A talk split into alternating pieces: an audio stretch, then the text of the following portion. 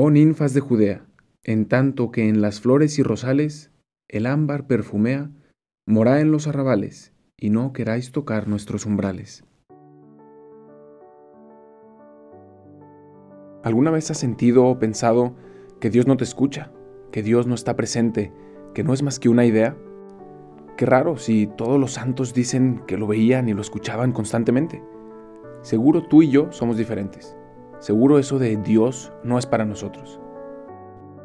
No deja de haber lucha. Es un dato curioso que por lo menos yo pensaba que mientras avanzáramos en el cántico espiritual, cuando llegáramos a esta tercera etapa de unión con Dios, pues ya no iba a haber batallas, que todo iba a ser eh, gozo y paz y gracia de Dios. Y aquí nos deja San Juan otra vez claro que estamos en una lucha. Están aquí, y luego explicaremos lo que significa, ¿no? Las ninfas de Judea y también el perfume de las flores y las rosas. Hay como una tensión entre lo que quiere destruir el alma y lo que quiere adornarla y embellecerla. Y simplemente quiero recordarles que esta batalla va a durar toda nuestra vida. Y lo vemos en los santos, que han llegado a la cima de esos montes de virtudes y de amor a Dios y no dejaron de tener batallas hasta el último día de su vida.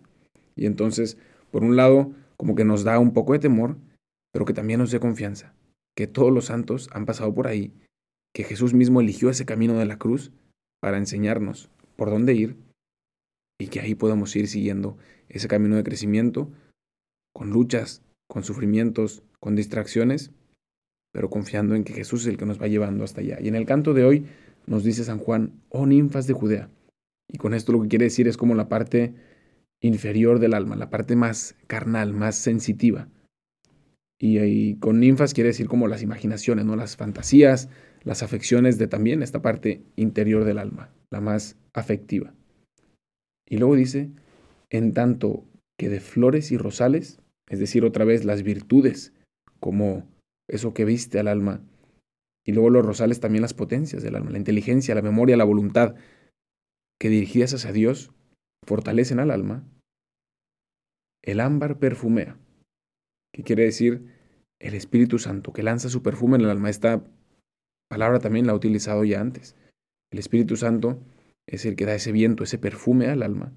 Y otra vez le da una instrucción. Este canto es una instrucción a esas ninfas de Judea, a esas imaginaciones, esa parte sensitiva, carnal de nuestra persona, que a veces le impide al alma el encuentro con Dios.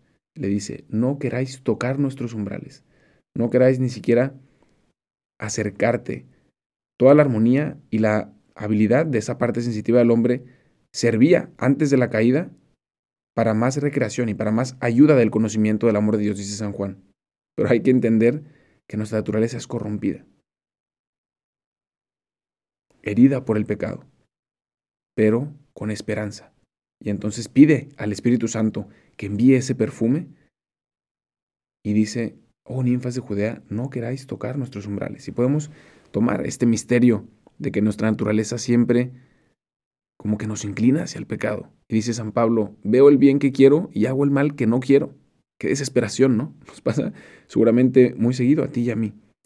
Pues tomemos esto en el corazón y hagamos esa invitación que hace también el alma en este canto, para que el Espíritu Santo envíe su perfume, que nos llene de flores y rosales de esas virtudes, del uso sano de nuestra inteligencia, nuestra memoria, nuestra voluntad, dirigido hacia Dios. Decir, Señor, ayúdame a ver mi interior, saca de mi corazón todo lo que no debe estar ahí, ordena las cosas que están fuera de lugar, deja derramar ese perfume del Espíritu Santo para que reine y dé vida a mi corazón. Oh ninfas de Judea, en tanto que las flores y rosales, el ámbar perfumea, morá en los arrabales y no queráis tocar nuestros umbrales.